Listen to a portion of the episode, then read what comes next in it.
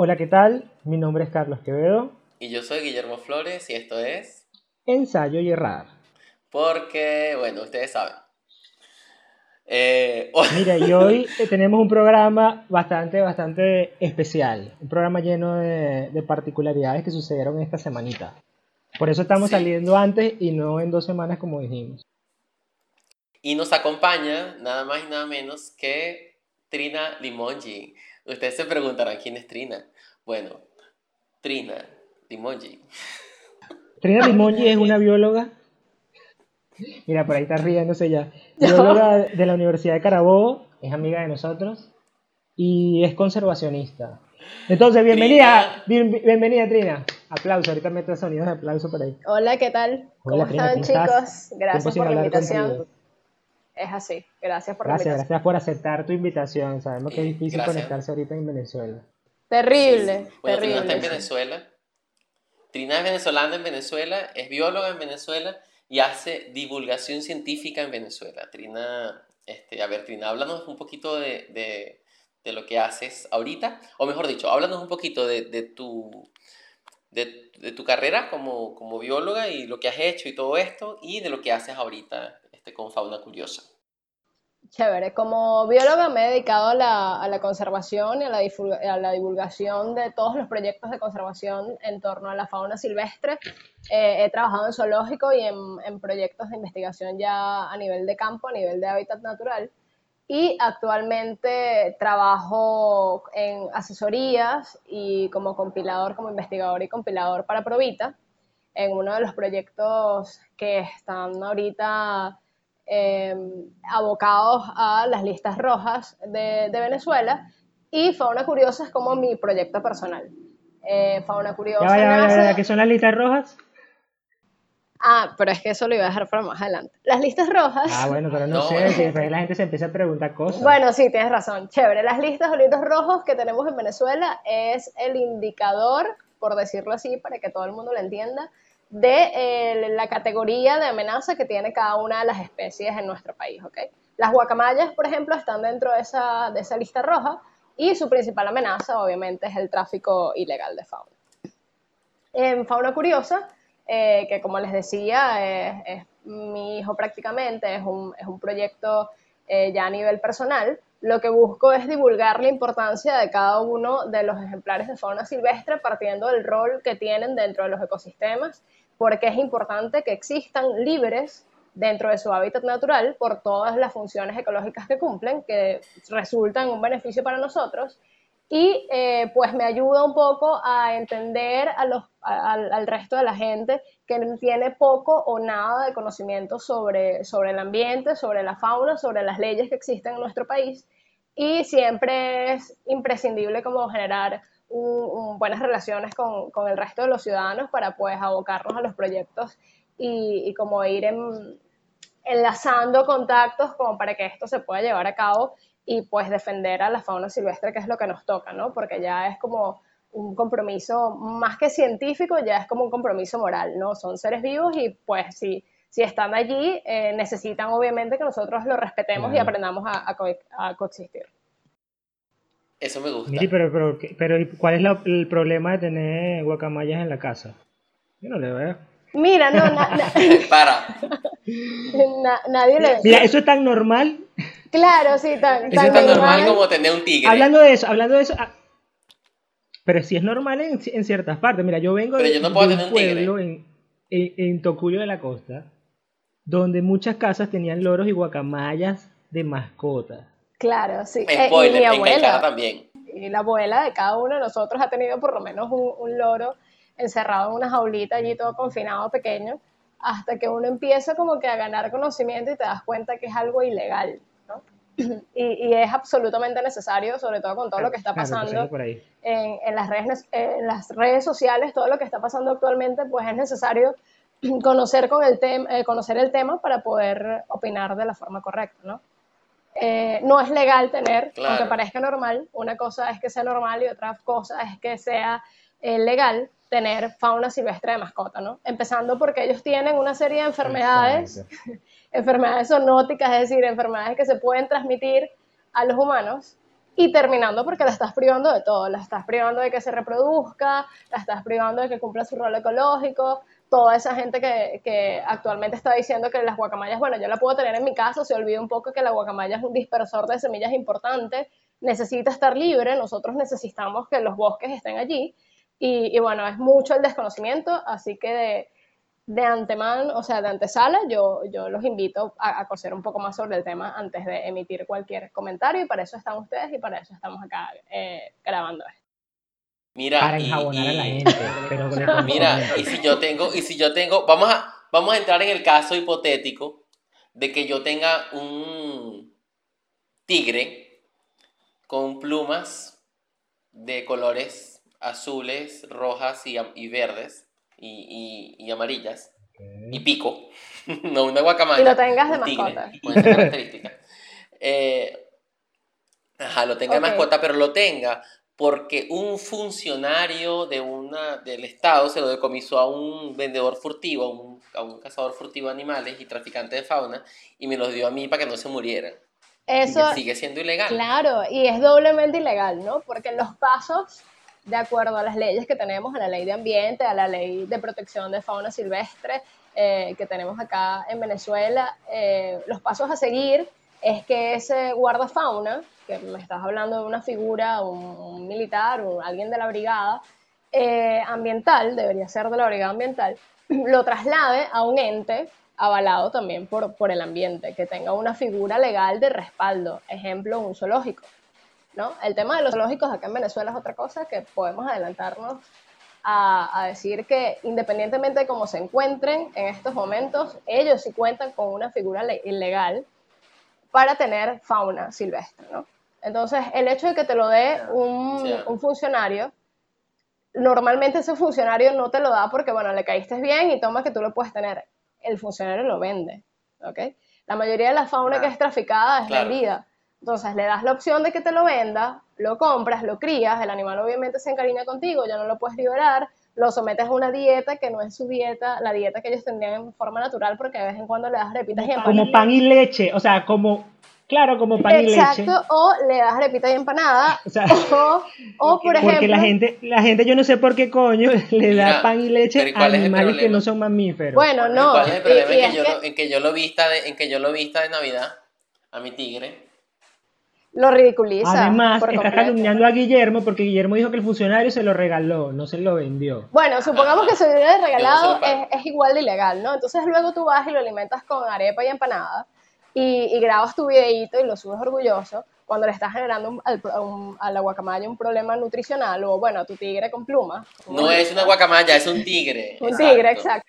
Es Le- un tigre, un tigre con pico y, y Claro, plumas. le está generando un problema ya eh, a nivel nutricional que la guacamaya, eh, que el tigre con plumas, disculpen, ya, ya estoy así, Tigre. ya estoy así del tema como, wow. Este, el, el tigre con plumas, ¿verdad? Eh, no, no va a saber, obviamente no, no está en condiciones para asimilar lo que tú le estás dando de alimento, porque es algo para consumo humano, y él no va a demostrar enfermedades allí, o sea, no, no va a ser visible todo lo que pueda tener a nivel de salud, ¿ok? Porque la fauna silvestre no actúa de esa manera. No, y, y- Aparte- y- y yo he visto tigres, yo he visto tigres con, eh, con sobrepeso, tigres Con ropita. tigre. con lipomas que ropita. no les permiten volar. ¿ah? Sí. No, y con ropita de Navidad también he visto tigres este, en las redes sociales. Con, Claro. con, con sobrepeso, con quistes, con lipomas eh, que se, grasos de, de- en, en algunas partes de su cuerpo que no les permiten mo- volarlo, como verse y todo esto. Entonces, Claro, sí, he Pero visto- si he yo visto enseño. De hecho, el si yo caso- enseño a mi, a mi tigre a volar como, como, como tú lo enseñaste, si yo quiero tener como un tigre.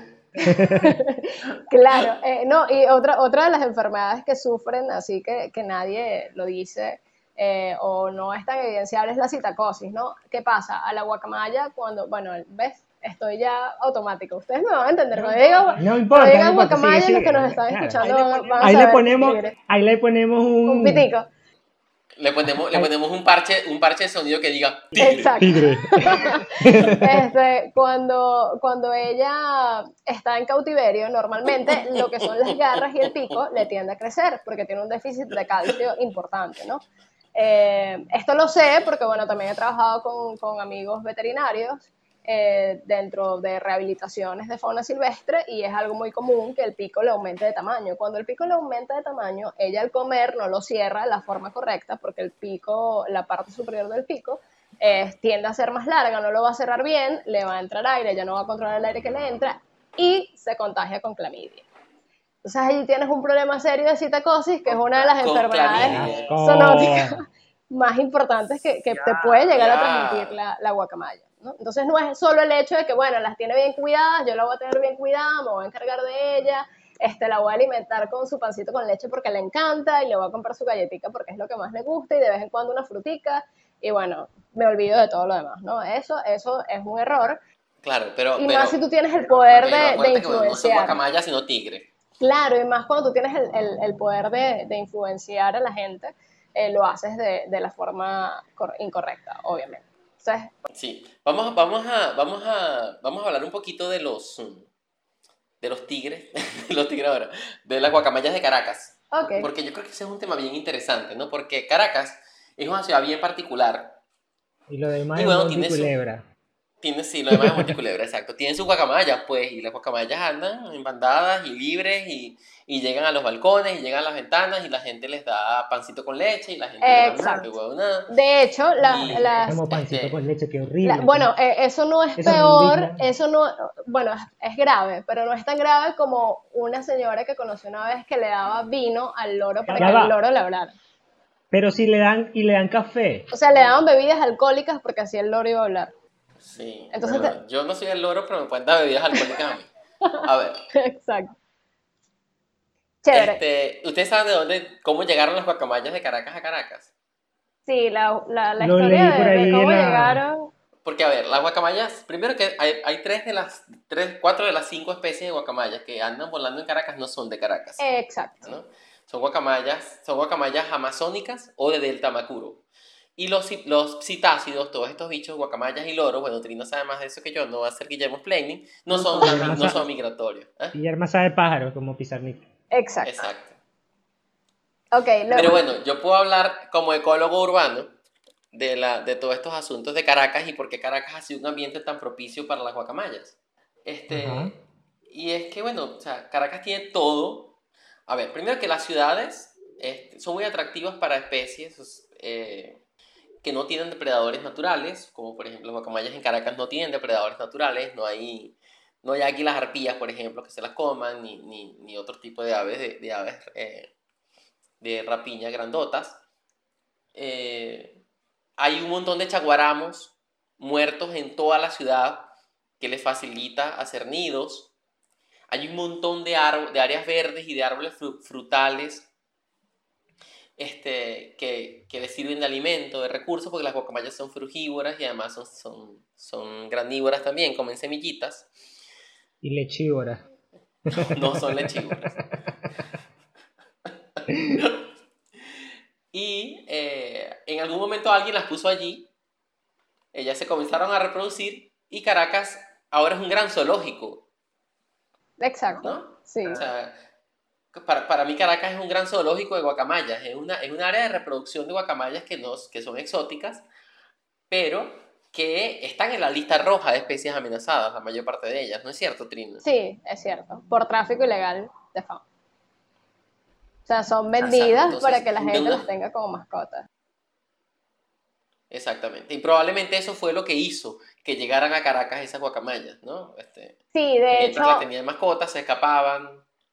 Sí, de hecho, parte de Sí, la sí. historia de, las guacamayas de Caracas, eh, un, un señor que solía tener como que todas las especies en su casa ya por hobby, y bueno, al morir, él fue como que antes de morir liberando guacamayas, y ahora hay esta hibridación, ¿no? Podemos ver hibridación en, en las guacamayas porque se han eh, llegado a reproducir eh, ya no solo a nivel de especies, sino entre las, las cuatro especies que hay eh, de guacas y, y eso es grave, obviamente. Para allá, para, De si, si lo y ahora vemos, son- y ahora son guacaperros como de guacaperros, sí.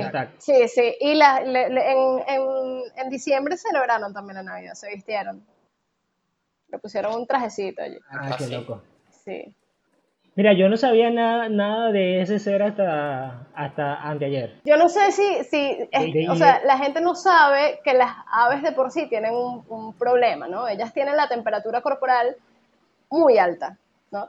En situaciones de estrés, el ave se te puede morir. Si la manipulas en un día muy caluroso, ella se estresa y obviamente la temperatura, su temperatura corporal natural, naturalmente, que ya es naturalmente alta, tiende a elevarse aún más. Y eso puede ocasionar la muerte del ave, ¿no? Entonces imagínate si le pongo ropa. Claro. O sea, imagínate si le pongo ropa Claro, a, a sí. la guacamaya. Ropa, ropa en el trópico. Exacto, sí. Sí, obvio, obvio. o sea, Pero es cool, se ve bonito y en Instagram le dan muchos likes. Claro, y eso parte del desconocimiento, Bueno, ¿no? O sea, por- que, que por- ya, y que, y que ya es una cosa Yo que no se dije que yo entiende. hoy no iba a, a insultar a nadie. Bueno, suerte con eso. No, no, o sea, eh, eh, yo creo que ya, ya tenemos internet. No, mira, ¿no? yo sí, Vene- yo sí me arreché así demasiado, sobre todo con lo que le hicieron a Diana. Claro, claro. eh, O sea, aparte, eso, fue, eso fue el peo que me arrechó, más, más que el asunto de las guacamayas y la tendencia de las guacamayas, me arrechó más lo que, lo que, lo que se produjo a partir de eso, a partir de las denuncias. Claro, Sí. Yo creo que aquí todos nos solidarizamos con Diana porque somos colegas. aquí todos tenemos que solidarizarnos con Diana porque somos colegas, exacto. Yo Diana la se meten con un biólogo, se meten con todos los biólogos. Así no es. joda. Aparte Diana la que somos, UCB cuando yo estaba entrando en el posgrado, ella estaba terminando el doctorado, este, o a mitad del doctorado quizás, y es así como que, ah, ella es la chama de los monos, ¿sabes? En ese momento. claro, 2000, y todavía lo sigue 2012. siendo. Tú hablas de Diana Duque y es como la referencia sigue de, siendo. es la muchacha de los monos araña, es la investigadora de, de Caparo, que está ya lidiando con los cazadores y todo lo que tiene que, que- con lo que tiene que lidiar. Con los invasores en Caparo, invasores. le mete el pecho a gente que está, que está invadiendo Caparo, le mete el pecho a gente armada, ¿sabes? O sea, Diana es una chama que se la juega por defender la última, la- el último fragmento de bosque de los llanos de, de Barinas y, el, y a la última población de ateles eh, híbridos de allá de esa, de esa región. Entonces, este que es un monito ahí muy, muy, muy chévere que está en peligro crítico de extin- de extinción. Entonces, es una caraja que si yo no supiera que su trabajo es súper valioso, que ha dejado su vida, su pellejo y toda, no toda su, su, su, su juventud por defender ese pedazo de tierra y esa población de monos, mira, yo a lo mejor dime, ¿sabes? Le pasara por delante, pero Diana es una caraja que se las ha jugado demasiado por mantener, por lo que cree y por lo que considera justo que, y por la conservación de especies. Claro, Entonces, a mí, a mí todo este rollo me, me, me llevó a recordar el caso de Diane Fossey con la diferencia que aquí el internet y las redes sociales hicieron lo suyo. O sea, pero es lo mismo, es como que si un montón de cazadores ya acabaran contigo, o sea. Con Sigourney, con Sigourney Weaver. Sí, exacto. Sí, otra vez sale. Bueno, fíjense una cosa, sobre todo en este, en este momento de América Latina, o en este momento no, siempre, este, América Latina es, uno, es el continente donde más activistas ambientales son asesinados por año. Le está pasando para, en para- México. para ahorita. llevar los números. Exacto. Solo para llevar numeritos. El año pasado, 2019, 306 activistas ambientales fueron asesinados. De esos 306, que no, son, no, es que son, no es que sean demasiados, o sea, no es que a todo el mundo dirá, "Ah, pero 306 es menos que el número de gente que se murió por coronavirus. Sí, pero Es que son activistas ambientales. No, no, no, es que son activistas. saca la cuenta de cuántos activistas ambientales hay en el Exacto, mundo. o sea, exacto. si te pones a ver los comentarios en las redes sociales, en, en- en las publicaciones que señalan el caso de Diana y eso, eh, las personas que, que se ponen como que generan empatía y buscan como decir, bueno, sí, está mal porque es ilegal, ¿no? Todavía no hemos explicado por qué es ilegal y todo ese tipo de cosas. Eh, te das cuenta que, que existe como un vacío allí ¿sabes? Que, que tú dices, no puede ser que haya tanta gente que con el desconocimiento pretenda no solo, no, ni siquiera defender a, a la causa, ¿no? Sino que hay- solo y hay- lanzan alguna piedra y Claro, y hay gente que sí, y hay gente que sí sabe. O sea, Hay gente que sí conoce claro, y por allí puedes sacar... porque te dice, bueno, pero si, si tan, tan conservacionista se la da, ¿por qué no se va para los zoológicos? Entonces así como que sabe que hay una vaina, pero entonces, ajá.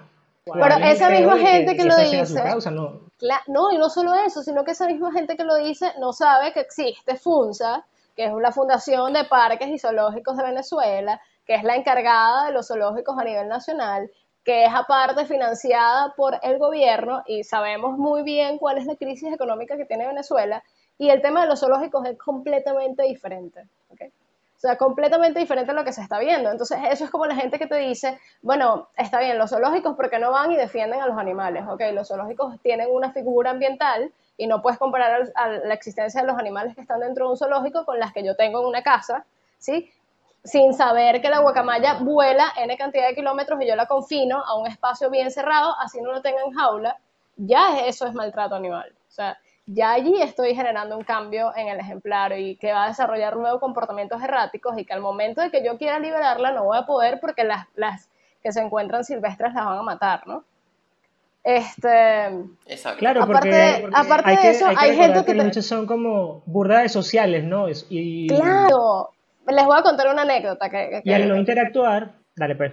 Sí, la, mira, en, cuando trabajaba en el zoológico, en, en el aviario de las guacamayas, eh, logramos como que recuperar y estábamos rehabilitando una guacamaya que hablaba, ¿no? Y la guacamaya decía hola, y era una guacamaya azul y amarilla.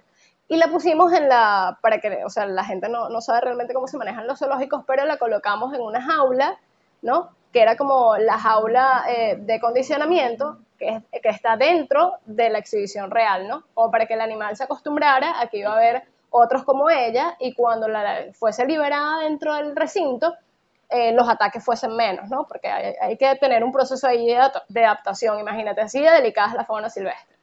Y la guacamaya, por eh, razones que todavía eh, se desconocen, se escapó de la jaula. Sí, se escapó de la jaula, ¿no?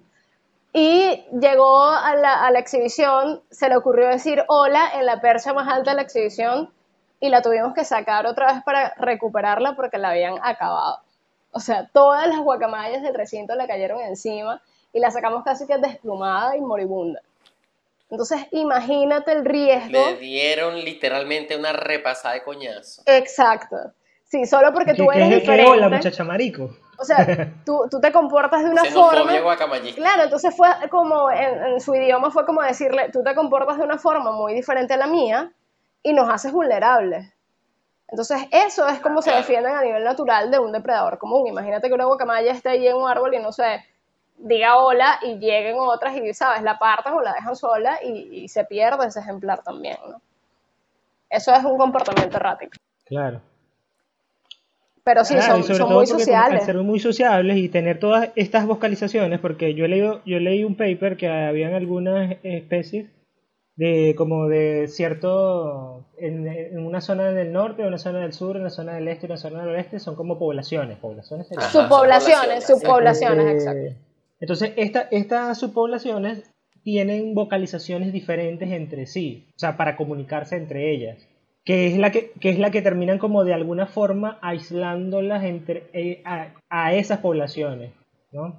Claro, porque ellos aíslan, que como población o sea, un ejemplar que, que ellos noten o que denote algún tipo de enfermedad o, por ejemplo, se fractura el ala, ellos lo van a aislar. O sea, porque las va a hacer vulnerable, va a hacer a todo el grupo vulnerable y son eh, animales gregarios. O sea, ellos todo lo hacen en grupitos y si uno, ajá, me va a poner más lenta la cosa, lo dejo y sigo. O sea, todo por el bien de la especie, ¿no? Mm, No me entienden. No me entienden. No, sí entiendo, pero Pero acabas de tocar un tema sumamente controversial en este podcast. Ah, ok. toco la tecla. tan, tan, tan, tan, tan. Ok. Vale. ¿Le dices tú o le digo yo? No, dile tuyo, no, yo, yo dije que yo no iba a agarrar rechera hoy. A ver. No, no, no, vamos a seguir. Ok. La vaina que quería decir con eso era que había, por ejemplo, eh, que eh, al ser tan sociable, precisamente, el, es, pueden terminar, terminan más fácilmente aisladas al tener otro tipo de, de, de vocalizaciones para comunicarse con, e- con, esto, con estas otras. Eh, Claro, y Entonces- acaba, acaba, bien- acaba, o sea, acaba, acaba existiendo más bien una... que, la- que la- las barreras interpoblacionales no son necesariamente barreras geográficas, lo que las separa, sino este, barreras culturales, ¿no? barreras eh, comportamentales. Eh, porque la- el- básica- básicamente la estructura de su lenguaje las separa. Exacto. ¿no? ese es como el caso de la como el caso de la ballena que cantaba en otra frecuencia que las otras no podían escuchar. Pobrecito. ¿Se acuerdan de eso? Epa, tú sabes que, Sí, tú sabes que el año pasado, en septiembre, estaba en un simposio que organizamos siempre en, en mi programa de posgrado y había una, una investigadora que estaba hablando de su trabajo con delfines y ella estaba utilizando eh, eh, eh, datos de acústica, de bioacústica, de, de, de grabaciones de, de, los cantos de los delfines y todo esto. Y ella se dio cuenta que había, habían dos, en, en, esa, en esa playa, en el sur de Brasil, hay como una relación bien estrecha entre los delfines y los pescadores. Entonces, hay delfines, hay grupos de delfines que ayudan a pescar los pescadores, ¿no? Se reúnen y tal, no sé qué, y les van dirigiendo los cardúmenes de peces y tal, y al final que hacen una pesca cooperativa. Ellas están utilizando eh, redes eh, neurales, algoritmos de redes neurales, para identificar trazos de la personalidad, entre comillas, de los delfines, ¿no? Digo personalidad, entre comillas, para que los psicólogos que nos escuchan no me vayan a caer encima diciendo, es que la personalidad es solamente de humanos, estás diciendo herejías. Sí. Entonces, eh, entonces, nada, ellos se dieron cuenta de que cuando los delfines están cooperando, los que cooperan, cuando están cooperando con humanos, cambian absolutamente la frecuencia de sus, de sus vocalizaciones e inclusive utilizan todas las frecuencias vocal, utilizan eh, vocalizaciones más simples y más audibles para nosotros. Vaya, vaya. Interesante. O sea, los, los tipos básicamente están diciendo así como que, bueno, mira, vamos a tratar de entendernos con esta gente, este, tenemos que tratar de que nos escuchen de una forma u otra, vamos a bajarle dos a, a nuestro lenguaje súper complejo y, y, a ver si así nos entienden y tal. Y hablar en un lenguaje más simple como el, el, y elemental como el humano. Pero... Exactamente, hablar en un lenguaje más simple y elemental como el humano. Eso no da pie para que luego vamos a vestir al delfín navideño ahí. Vamos a ponerle ropa porque está ahí. Exacto. Pero si se va a ver Cuchi, ¿tú no viste Flipper? pero Flipper no era navideño. Se te cayó la cédula, ¿viste? Yo no me acuerdo mucho. No, no, no, era... Bueno, pero eso lo pasé, lo repitieron demasiados años, o sea... Winter, Winter del Delfín. Bueno, pero... Entonces, esa, entonces, era era para los que no teníamos cable. Bueno, aparte, o sea, ya, ya entrando en el tema así de una forma seria, ¿no? Este... Ah, no hemos entrado. No, todavía, no, todavía no hemos entrado, es como muy complejo. Eh, también he leído comentarios que, que, son alarmantes, o sea, gente que dice, por ejemplo, eh, mira, pero ¿por qué no vas y entonces esta, esta biólogo eh, que salió que buscaba fama con, con nuestra colega ahí, eh, Diana Duque? Ah, porque... Porque ahora todo el mundo busca fama, ¿no? Entonces, como ella estaba buscando fama, ojalá Diana esta fama le genere muchísimo ingreso en su proyecto y, logre seguir llevando a cabo, porque el financiamiento de los proyectos de conservación aquí en Venezuela es la cosa más tediosa que hay y nadie lo sabe, ¿no? Sí. Sí, nadie te quiere financiar y para pedir financiamiento en instituciones eh, públicas no, ya es prácticamente inexistente, es demasiado burocrático. Horrible, horrible. Entonces ya ni siquiera los permisos ni nada. Que Pero hay gente que ha dicho, por ejemplo, ¿por qué no defiende los perros y los gatos en la calle? Y, y, te quedas así como que ya, ¿qué está pasando? O sea, o sea que vaina, o sea, unas vainas y unas vainas que no tienen nada que ver, es una huevona, están meando demasiado fuera del perol, o sea, o sea fauna doméstica. No otra vez a invitar. ¿Qué, qué? Ahí es donde yo voy a invitar de nuevo a las personas, de verdad, de verdad, yo, yo siempre estoy invitando a las personas, a nuestros nuevos oyentes, si existen nuestros nuevos oyentes, que por favor vayan, acérquense a una universidad, entren a una clase, entren a una conferencia, acérquense a las conferencias que son, que son abiertas al público, siempre existen, siempre hay. Pero epa, eh, depende también de, de, la persona. Yo invité a una chica que siguiera las páginas así de conservación y como que mira, va a haber esta actividad y tal, donde se va a hablar de guacamayas y su importancia asiste y me bloqueó. o sea, una cosa así como Mamá hueva, es una mamá No entendí. Pero sí, o sea... ¿Ves? Entonces, porque la gente, o sea, Guillermo no le comentó a, al tipo este. ¿Cómo fue? El hashtag de la fauna silvestre no es mascota, Y lo bloqueó. es que, sin ir muy lejos, yo, yo había hecho un comentario cuando vi las guacamayas comiendo empanadas y arepas y me bloquearon. Pero eso fue hace como un año. O sea, imagínate. las mismas guacas, las mismas guacamayas. Yo creo que la gente está, necesita curarse un poco de eso, eh, porque eso es resistencia a la ciencia, eso es resistencia a las evidencias. Y yo hice un, un micro hilo con una, con una mini opinión mía sobre eso. No mini opinión, digamos, opinión, opinioncita, esta que, ah, yo opino que esto y esto y esto, no. Esa opinión bueno. tuya online. Esas sí, esas opinioncitas tuyas online. Eh, es realmente una, un llamado de atención a todo este asunto basado en lo que le pasó a Diana, pero que lo que realmente se ve allí eh, en, todo este, en, todo esto, en todo este acoso que le hicieron a, a, Diana Duque y en toda esta en todo este peo de, de, de mandarla a, a fregar platos y toda esta vaina, ¿no? Eh, además de todo el machismo envuelto. O sea, eso fue lo, eso fue lo, lo menos grave que la mandaron a hacer, ¿no? Porque la mandaron hasta, hasta a matarse. A suicidarse, a... A, a, hacer de todo, a buscar oficio. a, buscar oficio.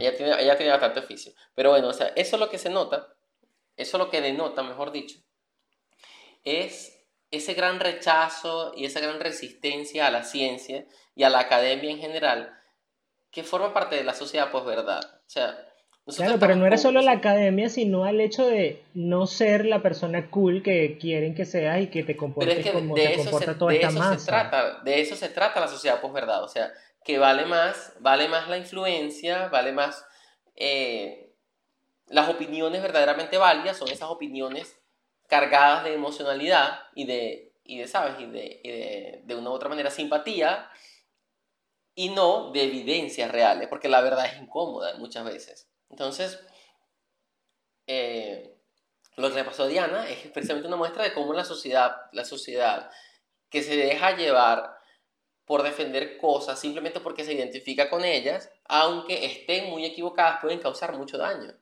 Y eso lo vemos, o sea, eso siempre lo hemos visto, eso lo vimos con los nazis, eso lo vimos con el chavismo, ¿no? Sí, tienes razón. Eso lo vemos.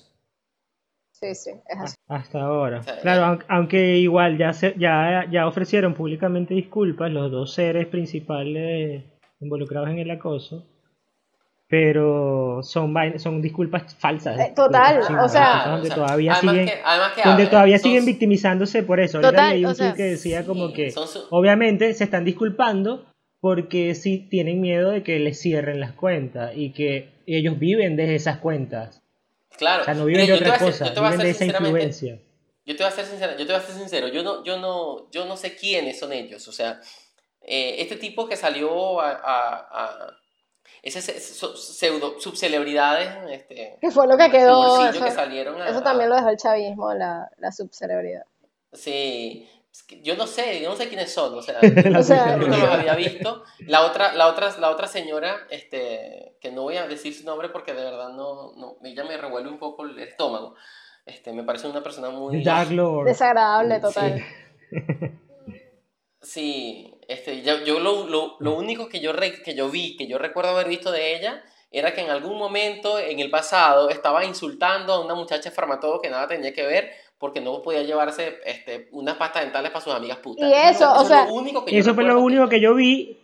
Sí, eso fue lo único que yo había visto y luego me enteré de que era al parecer comediante. Es que eso fue lo que la volvió viral. Y que el asunto era que las claro, el asunto era que para que la gente supiera que iba a tener un show de comedia en algún lado, no sé dónde. Y yo, ah, pero mira, y obviamente la gente, la gente se identificó con ella porque supuestamente estaba haciendo algo que necesitábamos hacer todos los venezolanos, pero era una farsa porque era simplemente un video para a propósito para y que la muchacha de Farmatodo en ese momento no tenía nada que ver con el peo. Exacto, sí. Pero, pero lo realmente preocupante, lo realmente preocupante de esa disculpa, aparte de, como, como tú bien dices que no es sincera, es que en ningún lado mencionan que las guacamayas no, o sea, que la tenencia es ilegal, ¿no? Entonces es lo que he discutido hoy todo el día por, por las redes, incluso de Fauna no, Y, la vaina, ah, y aparte, dice, bueno, ya me di cuenta de que las fotos molestan, así que no voy a volver a subir Claro, las fotos. porque él lo dice como que los conservacionistas se pueden molestar. O sea, no es que nos podemos molestar, es que estás cometiendo una ilegalidad. O sea, no, no, no está bien lo que estás haciendo, porque deberías como influencer, influencer esa palabra la detesto, este ¿sabes? Desarrollar otras cosas. Subcelebridad. Como subcelebridad debería. Celebridad División 2. deberías utilizar, ¿no? Que la gente te siga porque, bueno, por tu gimnasio o lo que sea, eh, ¿sabes? Utilizarlas para, para lo que es, para decir, mira, ya va, o sea, no las tengan por X o Y razón y me disculpo porque no sabía, o sea, desconocía completamente que existían leyes ambientales en Venezuela, desconocía que existía alguien que podía estudiar biología, desconocía que aquí la ciencia en el país tiene años intentando eh, elevar sus proyectos de conservación, desconocía todo eso y, ¿sabes? Por eso hubiese quedado mejor. Pero no. Así es. Pero no, o sea, su disculpa fue desde el ego, ¿no? Desde el ego y desde victimizarse, así total, y decir, yo soy la víctima y me están atacando y me van a meter preso y las pobres huacas son mis hijas, o sea, no son perras. claro, claro aparte, eh, exacto, mostrarlo como mascotas es el asunto y que digan, no, guaca, perros. Horrible. Como, ah, o, sea, es una vaina que es súper irresponsable. Aparte que él las usa también para, comercializar y, vender productos y cosas así, que también está penado por la ley, pues, pero bueno. Sí. sí. Bueno, fíjense, fíjense una cosa que, yo, yo siempre he visto muy interesante, es que en nuestra época, eh, nosotros estamos en una época sin precedentes. Nunca se le había dado educación a tantas personas. Nunca se le había, nunca tantas personas habían tenido acceso a tales cantidades y a tales volúmenes de información. Pero realmente sabemos qué hacer con la educación que se nos dio o sabemos qué hacer con la información que manejamos. La información es sumamente peligrosa porque eh, todo, todo, el flujo de datos que existe en la red no es necesariamente información. Eso lo hablamos en el primer episodio. Eso está lleno de desinformación también. Entonces, la verdadera responsabilidad y el verdadero conocimiento está en saber hacer cosas con la cantidad de datos que existen en la red, con la cantidad de palabras escritas, ¿no? Porque no todas ellas son información, hay que saber filtrarlas, hay que saber entenderlas, hay que saber interpretarlas y hay que saber aplicarlas, ¿no? Entonces... Exactamente, por eso, eso, por eso es que yo podía hacer, eh, ¿cómo se llama? Talleres en, en, la universidad donde trabajé, iba a decir, iba a decir el nombre. y entonces, ya, ya los hacía cuaderno abierto y no pasaban porque no sabían utilizar la información que tenían ahí. Sí, es muy complicado. y es súper triste, o sea, es súper triste. Es que en, en es una maldita falacia. No, o sea, en, el, en el país en, el que nacimos. Porque la vaina es que cada vez venían peor. o sea, en todos lados, aquí también. En, en, Venezuela, eh, o bueno, ya, ya en Latinoamérica, porque ya Colombia como que tiene también la misma crisis ya educativa a nivel ambiental, o sea, se ve lo mismo, tráfico, el mismo problema en los zoológicos, el mismo problema de la ciencia por posicionarse y hacer cosas para los que estamos hechos, etc. Eh, el, problema, el problema grave que, yo veo acá es que, bueno, durante años sí el desconocimiento ha sido tal que, bueno, las leyes todavía están casi que desactualizadas, o sea, unas leyes de 1970, 1980, pero son las que hay, ¿no? Y, son las que se tienen y siguen vigentes y bueno, ya vendrán otros tiempos de bonanza donde podremos actualizarlas y añadirle cosas, quitarle cosas, etcétera, pero en su momento fueron pioneras y, merecen ser conocidas y respetadas obviamente, ¿no? Pero lo que yo no logro entender es cómo, es como antes, como tú, como tú lo, lo acabas de mencionar, no se tenía acceso a la internet y tú podías entender que no todo el mundo tenía acceso al sistema educativo y tú decías, bueno, está bien, eh, en 1980 yo podía entender que se mataran N cantidad de chigüires, porque bueno, era lo que había y ese es el desconocimiento. Pero, hoy en día, pero hoy en día donde la información la tienes allí, o sea, es solo buscar, ah, bueno, me meto en la red y veo que lo están atacando, ah, ¿por qué lo están atacando? Ah, mira, tiene guacamaya, ¿será legal esto? O sea, es una pregunta tan básica que se puede hacer la gente en lugar de soltar el veneno. Yo entiendo que el venezolano tenga tantas cosas acumuladas ahorita que, su día sea caótico, pero, peor es que no hay mucho criterio, o sea, ¿cómo claro. o sea, el, el peor es que, claro. Pero ya va, esperen un momentico, no es solamente en Venezuela, ¿ok? Vamos a recordar un estudio que se realizó en 2017 donde se dieron cuenta de que 17 millones de estadounidenses pensaban que la leche chocolatada venía de vacas marrones. O sea... Ah, cierto. ¿Eso es en serio? Claro, eso lo comentamos en algún momento nosotros dos. Este, hay un montón de gente, millones de personas en los Estados Unidos piensa que la leche chocolatada viene de vacas marrones. Y el 48% de los adultos en Estados Unidos no tiene ni puta idea de dónde viene la leche chocolatada. ¿no? Pero ya va, yo Entonces, le... Ajá. sigue, sigue. Entonces, no es un asunto, no es un asunto meramente venezolano. es un asunto global y forma parte del rechazo a la ciencia. Porque a pesar de que existe un gran flujo de información y un gran flujo de datos en la web, somos, somos una sociedad formada principalmente por analfabetas funcionales. O sea, gente que sabe leer, que sabe escribir, pero no, tiene, no, no, es capaz de ir más allá, no es capaz de compilar evidencias, de sopesarlas, de saber que, de, de, de decidir con base en, sentido común, que no es sentido común porque no existe, si esto que estoy leyendo acá tiene un peso real o si esto que estoy leyendo acá no realmente no lo tiene. ¿Lo ves? Claro. Claro. Entiendo. Y los que medio lo intentan hacer eh, terminan creyendo que la Tierra es plana. Ay, terrible. terrible. Pero ya va, pero ya va. Hay que, asumir, hay, que, hay que asumir una responsabilidad. ¿Ustedes no creen que en parte también es responsabilidad de los científicos el no saber vender el trabajo que hacemos? O sea, porque es que ¿Por qué crees, lo divulgamos entre ¿por qué crees que nosotros estamos haciendo esto? o sea, ya lo estamos logrando, ¿no? Ya, ya hay como que un cambio, pero durante, o sea, este, durante años la ciencia, ensayo y errar, para mí es un mea culpa. Pero, ensayo y errar es un mea culpa. Exacto, y ese es el asunto. ¿Ustedes han escuchado o escuchan algún podcast de ciencias? No. Son una maldita ladilla.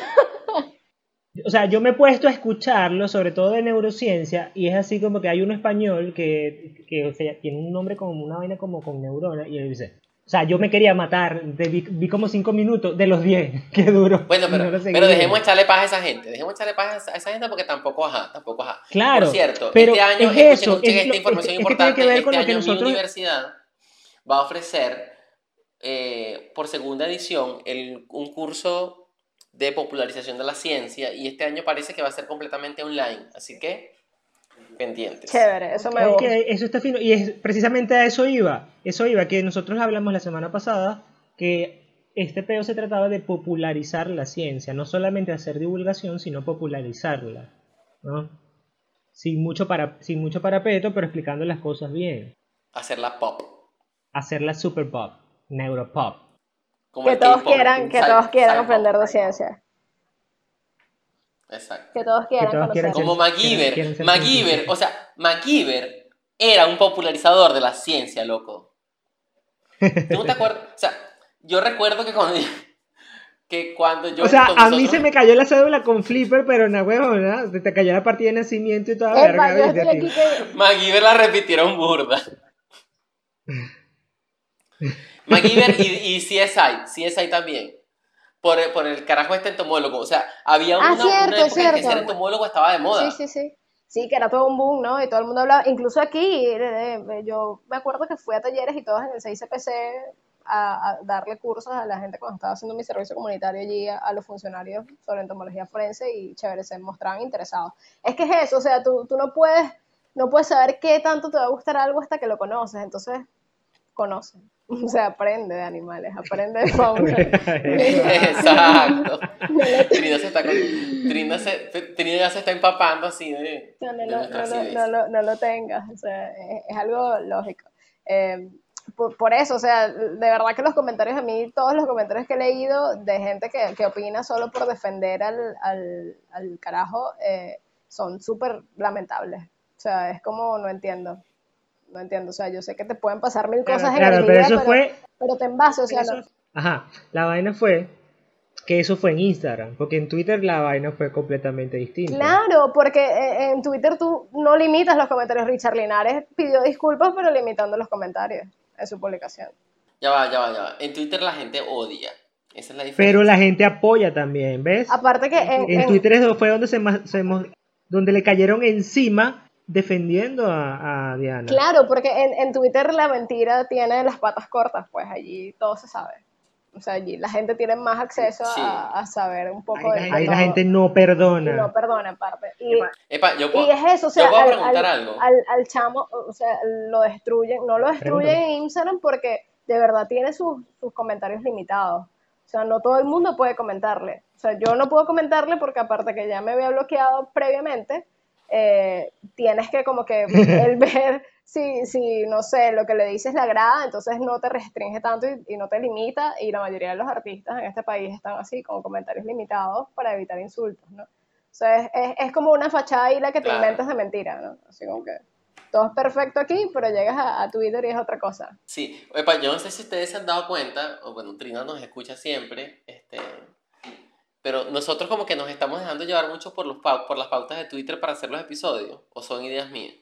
Es que ese- esa es la Eh. representación diaria de, de Venezuela, o sea, ahí te enteras de todo y, y- No, De pero es importante, es importante eh, cuando esto se presenta porque eso nos permite a nosotros hacer un mejor trabajo popularizando un asunto como Sí, la tenencia de, anima- de fauna silvestre, y lo ilegal del asunto, por qué es ilegal tenerlo, qué pasa si los tienes, si no fuese ilegal, o sea, qué pasa si tienes animales silvestres que necesitan ciertos cuidados, cierto tipo de, de ambientes, etcétera, etcétera, ¿no? y aparte que no son comparables, Y ahí repito, está la clave. porque de verdad que eso me impacta, no son comparables con, con- con perros y gatos, o sea, la fauna silvestre se entiende como fauna silvestre porque no, el- los ejemplares que pertenecen a ella no sufren ninguna modificación genética, no están bajo bajo el dominio de- del ser humano y aparte cumplen un rol ecológico. Entonces no me puedes decir que un perro en condiciones de calle, eh, ¿sabes?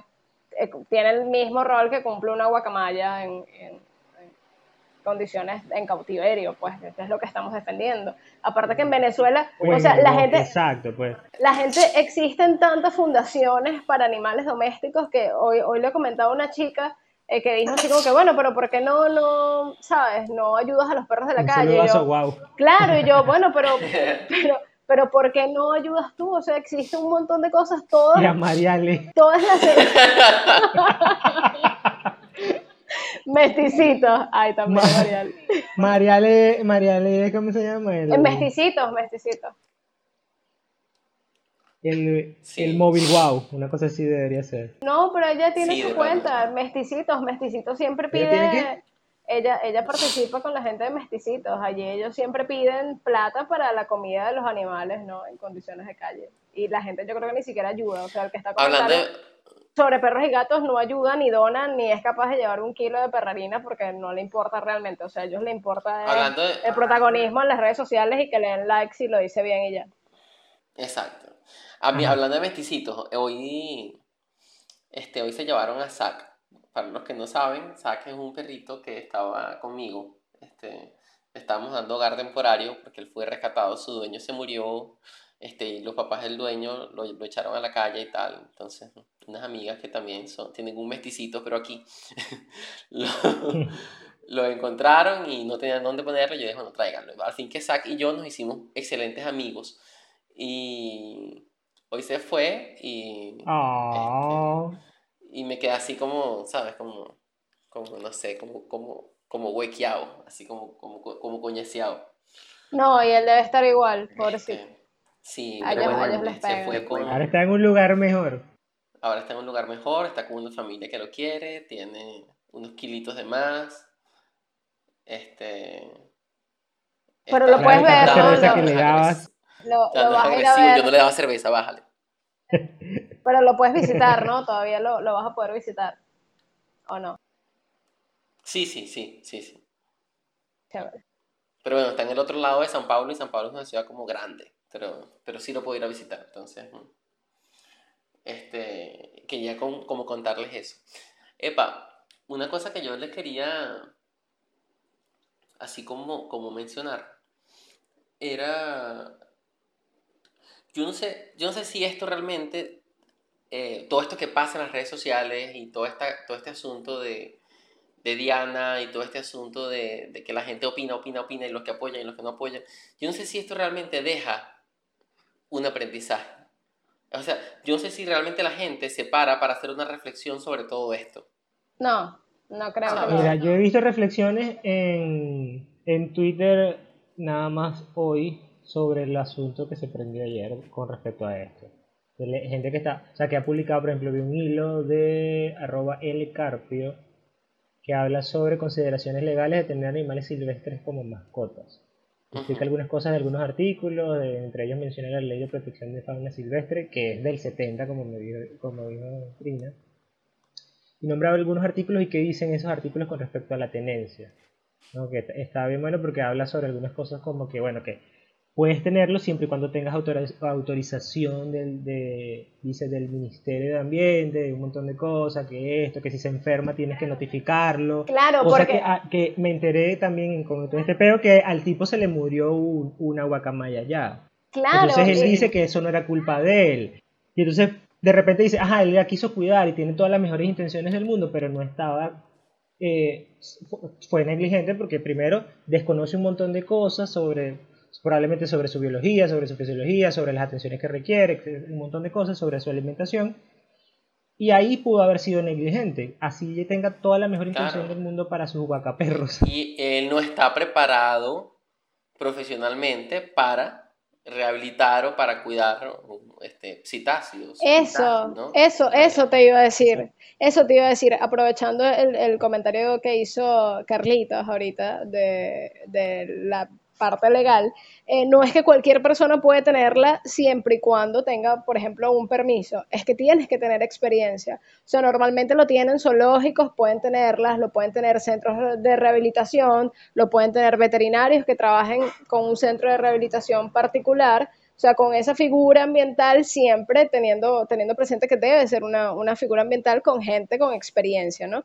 Eh, que aparte aboguen por la reinserción del ejemplar de fauna silvestre, porque no es solo que lo tengo, lo rehabilito y luego, ay, me encariñé, él se encariñó conmigo, eh, bueno, no lo puedo liberar porque se va a morir de tristeza. No, o sea, si el animal está en perfectas condiciones, vuela bien, come bien, no ha tenido eh, tanto apego contigo, es decir, lo has rehabilitado de forma de que él tenga o si es una, si es una especie nocturna, que él tenga su, su, día o su descanso como suele tenerlo en vida silvestre, o sea, manejar un poco ese comportamiento, lo conveniente es que luego tú lo liberes, lo liberes en un sitio que lo, lo apruebe eh, el Ministerio de Ambiente o lo apruebe un experto en particular, donde se evalúe si allí tiene la cantidad de, especies presa en caso de que sea un, depredador tope o de que tenga N cantidad de árboles frutales donde él pueda alimentarse, donde hayan otros como él, donde él se pueda adaptar a ese ambiente. O sea, todo es bajo la figura legal con expertos, ¿entiendes? O sea, ya lamentablemente, eh, porque debo decirlo, lamentablemente las guacamayas que él tiene no se pueden liberar.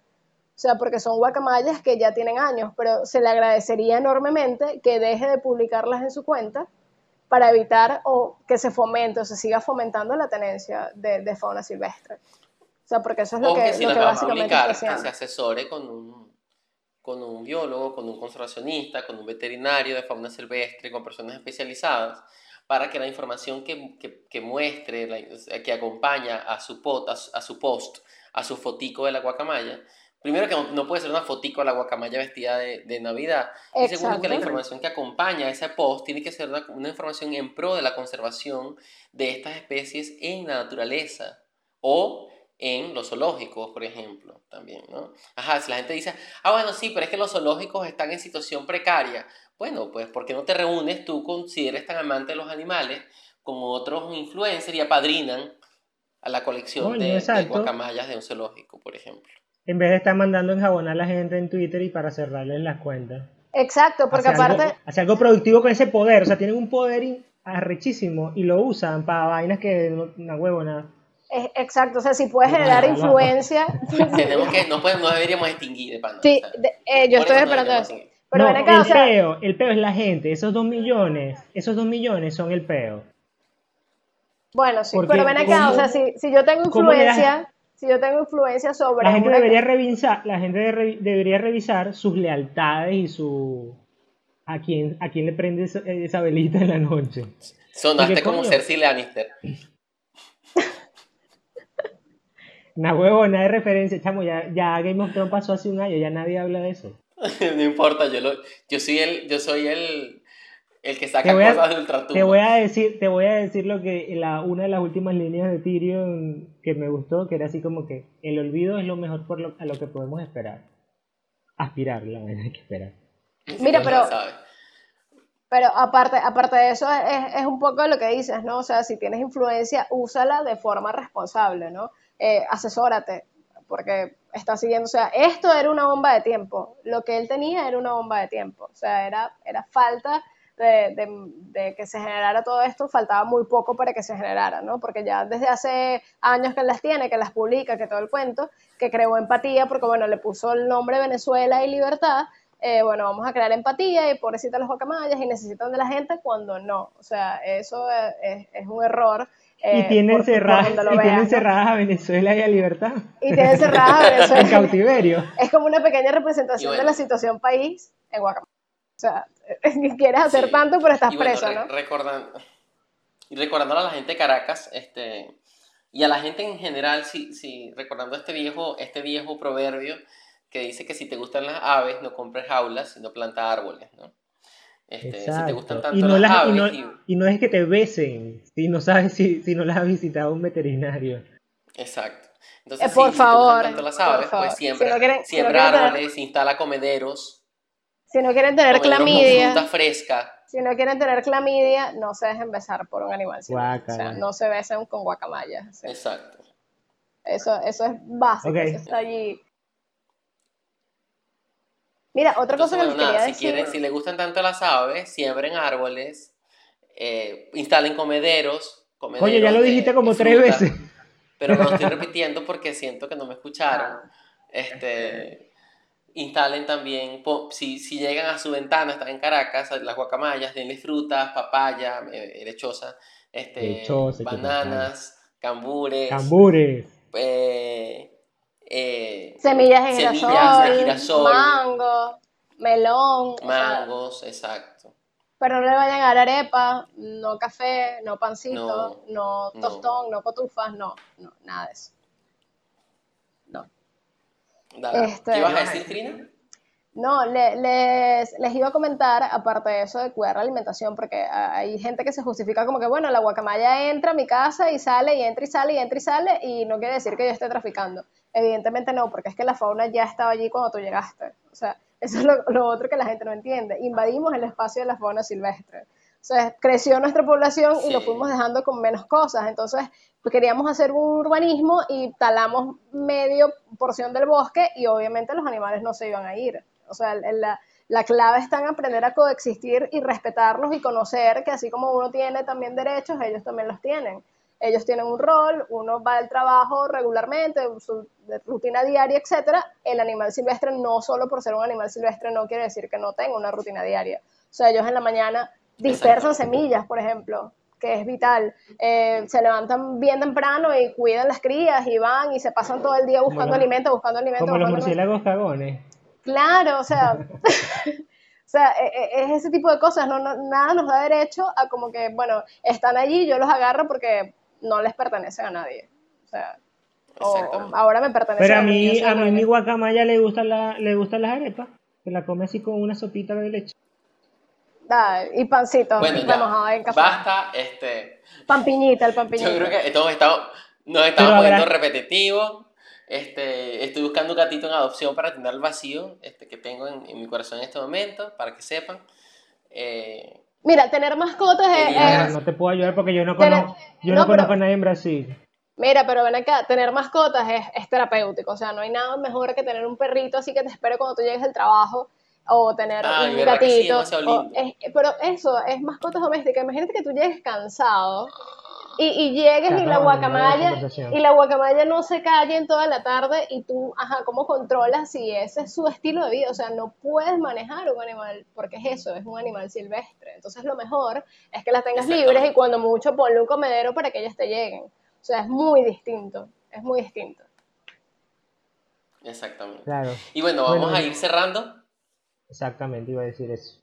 Para, Para cerrar, ir- yo quiero agradecerle muchísimo a Trina. Estábamos así como esperando este momento de hablar con ella y, este, y bueno, por su valiosísima contribución a, a Ensayo y Errar.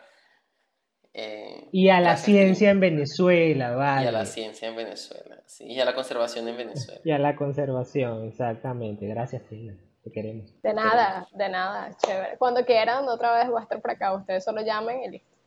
Ok. Este, y bueno. Carlos, que tienes algo que Cuando decir haya otro final, show con otra guacamaya, con otra animal. Con- o con otro animal, no sé. Sí, recomendaciones para finalizar, Carlos. Bueno, recomiendo segu- seguir a Fauna Curiosa, ¿no? A Trina. ¿Cómo es el usuario, Trina, de nuevo? Arroba fauna, piso curioso creo que Piso es. curiosa, exacto. Es arroba fauna, piso curiosa. Ok. Igual se la Y vamos a bueno, dejar en los enlaces en Twitter.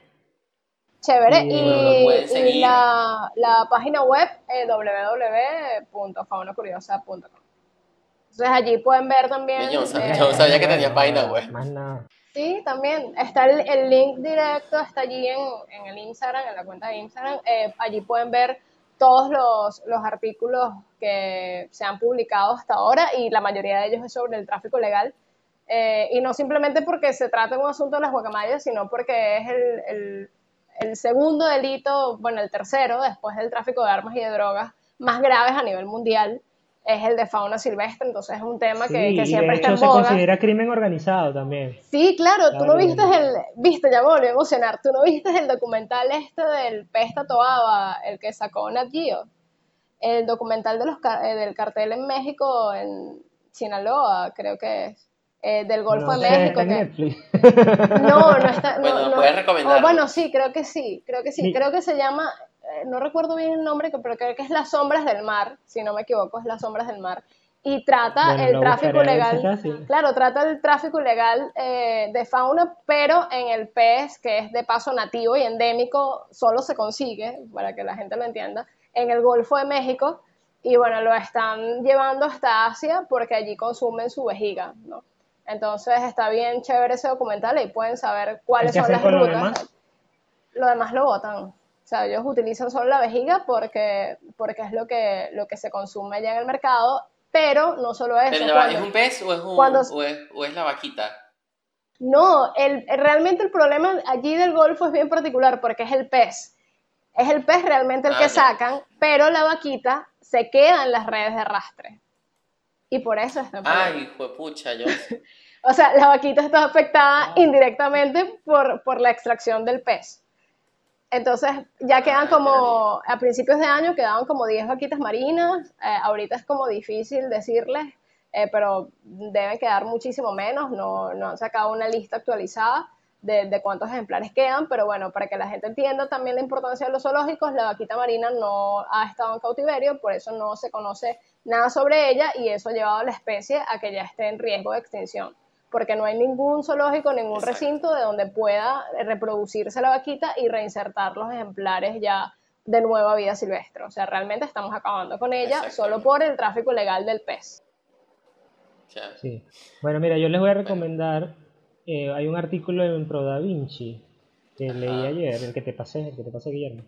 Ajá. Eh, yo les voy a dejar el enlace. eh, Ah, ya, ese es el, el de Malo. el ¿no? enlace De en, Malo twi- González. en mi Twitter lo voy a dejar. Sí, sí. Este, sobre Pro Da Vinci que habla sobre las guacamayas en Caracas. Está Ujú. bastante Ah, fino, sí, ese está bien chévere. Que tiene las infografías de la Está distribución y todo. Y tienen ar- y usan artículos, usan papers o citan papers que están bastante finos también. Sí, sobre es todo los de neurociencia. Me gustaron. Sí, están chéveres. Sí, sí. Sí, este está bien chévere. Y Y, bueno. ese artículo salió hace, hace tiempito ya. Hace tiempo, en octubre salió el artículo. Yo no lo había leído porque yo no sigo, no sigo Pro Da Vinci, pero me apareció ayer porque eh, precisamente porque alguien lo repitió, lo, lo publicó otra vez y bueno, lo vi por eso.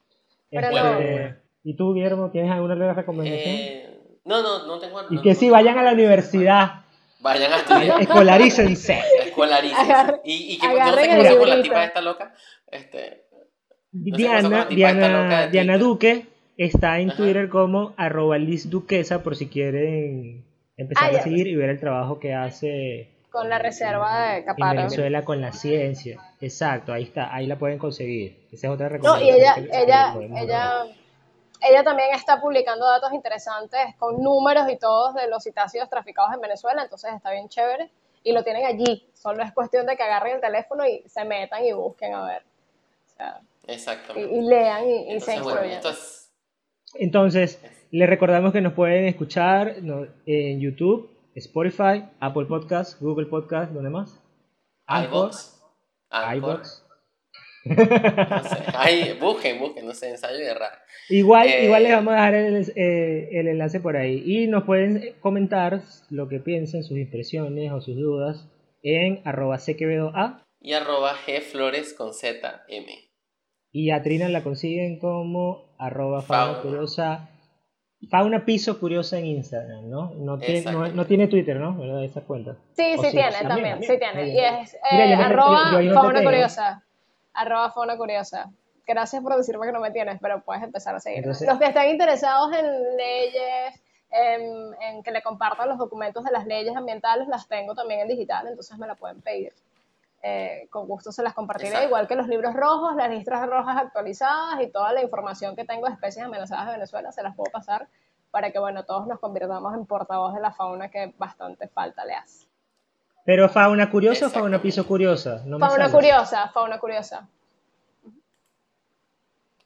Bueno, muchísimas gracias por habernos acompañado hasta aquí y hasta la... Hasta la semana que viene, o mentira, hasta el 29, que vamos a publicar el Exactamente. 29. O hasta que se vuelva a vestir una guacamaya, no sé, los vamos a escuchar otra vez. eh, Fauna también. Piso Curiosa también, ¿oíste? Es Fauna Piso Curiosa. Ah, fino, fauna piso se curiosa. Ya, ahí te Bueno. a seguir. Vale, pues entonces nos vemos el 29, el 29 de febrero. No, no importa, dice que. Exactamente. Y bueno, ahí se queda y aquí cerramos.